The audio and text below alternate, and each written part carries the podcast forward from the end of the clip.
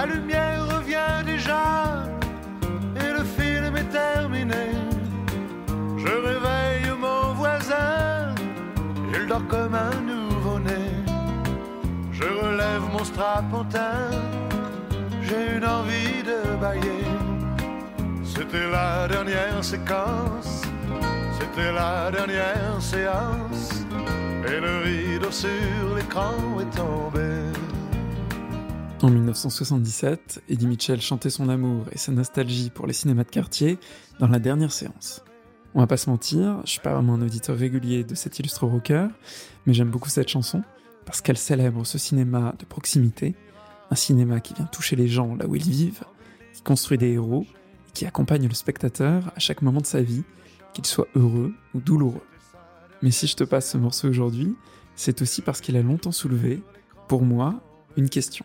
Si Eddie Mitchell nous dit, grâce à cette chanson, qu'elle a été LA dernière séance, en tout cas dans son cinéma de quartier, on ne nous dit pas quelle a été la première projection d'un film dans une salle dédiée au cinéma.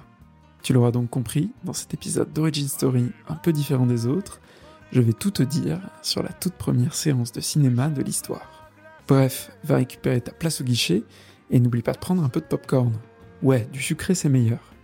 Et un coca aussi, ça serait top. Et dépêche-toi, ça va bientôt commencer. La salle est vide à pleurer. Mon voisin détend ses bras. Il s'en va boire un café. Un vieux pleure dans un coin. Son cinéma est fermé. C'était la dernière séquence. C'était sa dernière séance. Et le rideau sur l'écran est tombé. Notre histoire commence au début des années 1860 à Besançon.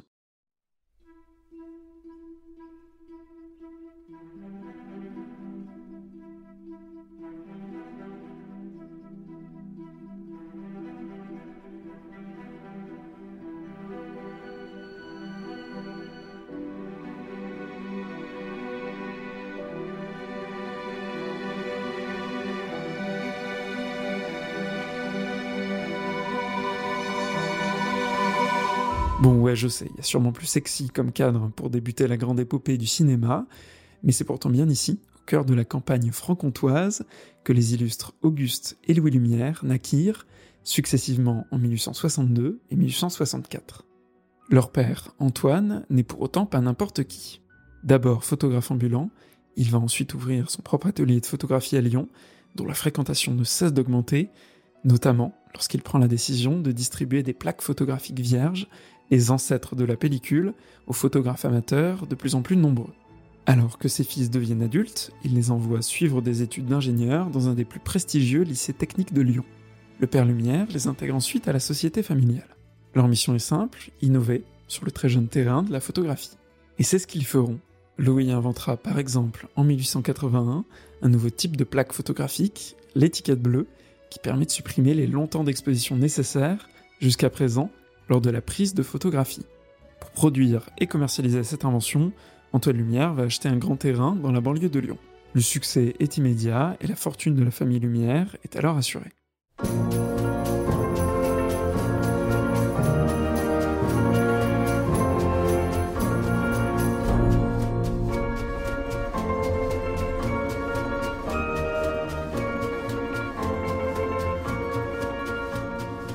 1894 est une année charnière pour la suite de notre histoire. Antoine Lumière assiste en effet cette année-là à Paris à une démonstration du kinétoscope de Thomas Edison. Le principe de cette machine est simple. À l'aide d'une manivelle, on vient faire défiler une pellicule sur laquelle on va retrouver une succession de photographies. Placée devant un œil grâce à un viseur fixe, le spectateur peut alors admirer les mouvements d'un sujet. Pour imaginer un peu le truc, c'est comme si on regardait un film dans un microscope c'est sympa pendant 5 minutes, mais à force c'est un peu pénible, t'as mal au dos et tu finis avec la marque du viseur imprimée en rouge autour de l'œil. L'expérience séduit cependant Antoine, qui pense qu'il y a un peu d'argent à se faire autour du principe d'image animée. Il va donc en parler avec ses fils et leur demander de mettre en pause leur recherche sur la photographie pour décortiquer les machines de leurs concurrents dans l'espoir de développer et commercialiser rapidement leur propre kinétoscope. Le 26 décembre 1894, on retrouve dans un article du Lyon républicain les lignes suivantes. Les frères Lumière travaillent actuellement à la construction d'un nouveau kinétographe non moins remarquable que celui d'Edison, et dont les Lyonnais auront sous peu, croyons-nous, la primeur.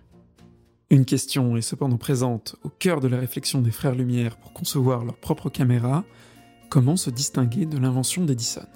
La légende voudrait que ce soit leur père, Antoine, qui aurait trouvé la réponse à cette question après avoir assisté à un spectacle de théâtre optique. Le théâtre optique, c'est une invention de Charles-Émile Reynaud, brevetée en 1888. L'idée est d'apporter du mouvement à une lanterne magique, sorte de projecteur fonctionnant avec un mécanisme de miroir.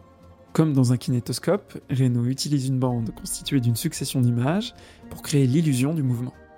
Les deux différences majeures avec l'invention d'Edison sont donc la nature des images défilantes, des photos pour Edison et des dessins pour Reynaud, et surtout la capacité de la machine du théâtre optique à projeter les images successives sur une grande toile tendue. Contrairement au kinétoscope, l'invention de Reynaud a donc vocation à être utilisée lors de séances réunissant plusieurs spectateurs. On est là devant l'ancêtre de la séance de cinéma.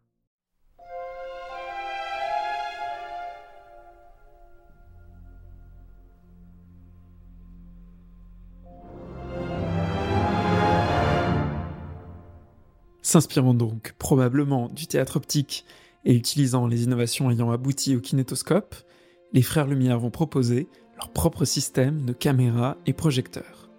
C'est la naissance du cinématographe Lumière. D'ailleurs, pour la petite histoire, le nom cinématographe ne vient pas d'eux, mais d'un de leurs concurrents, l'ingénieur Léon Bouly, qui travaillait sur un autre système de kinétoscope qu'il n'arrivera finalement pas à faire aboutir. Le mot est dérivé de deux termes grecs, Kinéma, mouvement, et graphé, art d'écrire, écriture. Le 22 mars 1895, les frères Lumière font la première démonstration de leur machine dans les locaux de la Société d'encouragement pour l'industrie nationale. Ils projettent alors devant un parterre de scientifiques médusés un enregistrement de la sortie des ouvriers de l'usine Lumière à la fin d'une journée de travail.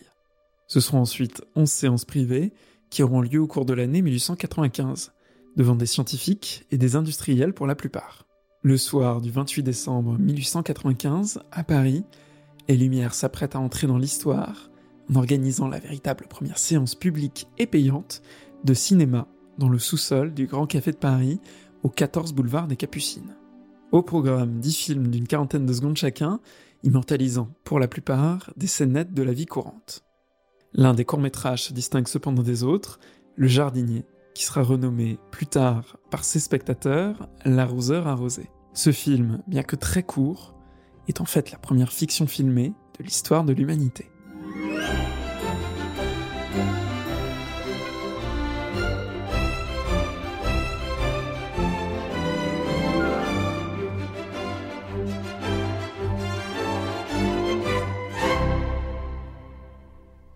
Le succès est plus qu'immédiat. Le public est totalement séduit par la machine des frères lyonnais, et cela dès la toute première séance.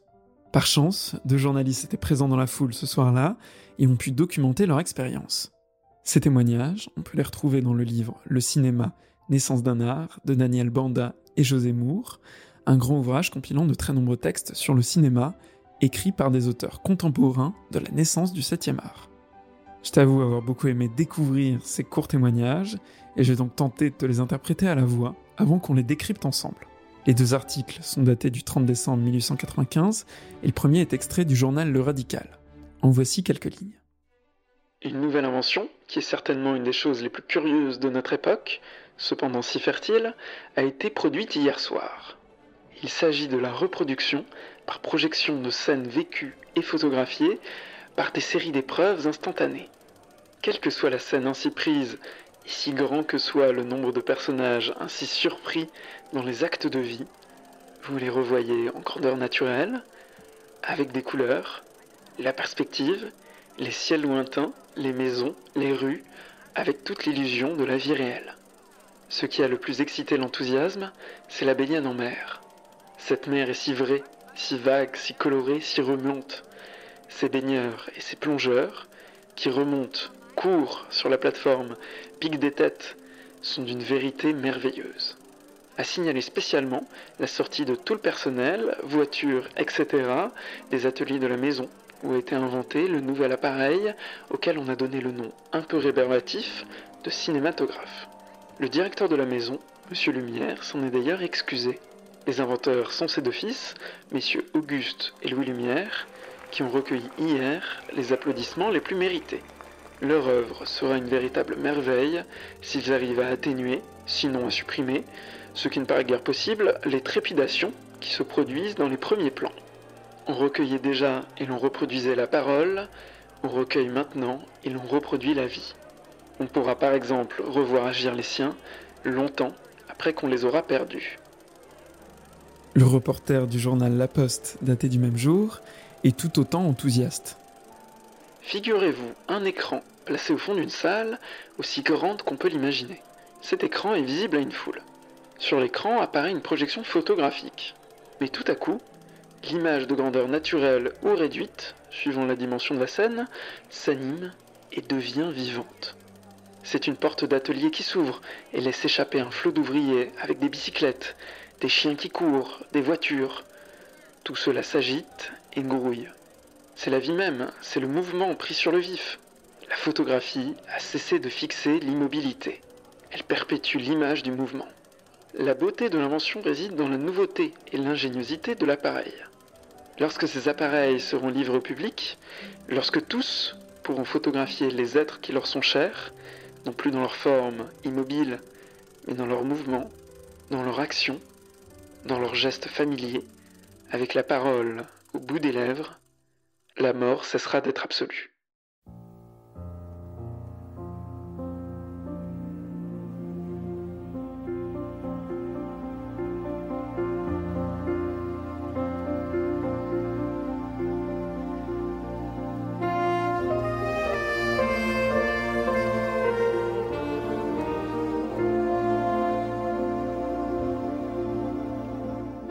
Ce qui est particulièrement frappant avec ces deux témoignages, c'est qu'ils constatent exactement les mêmes choses.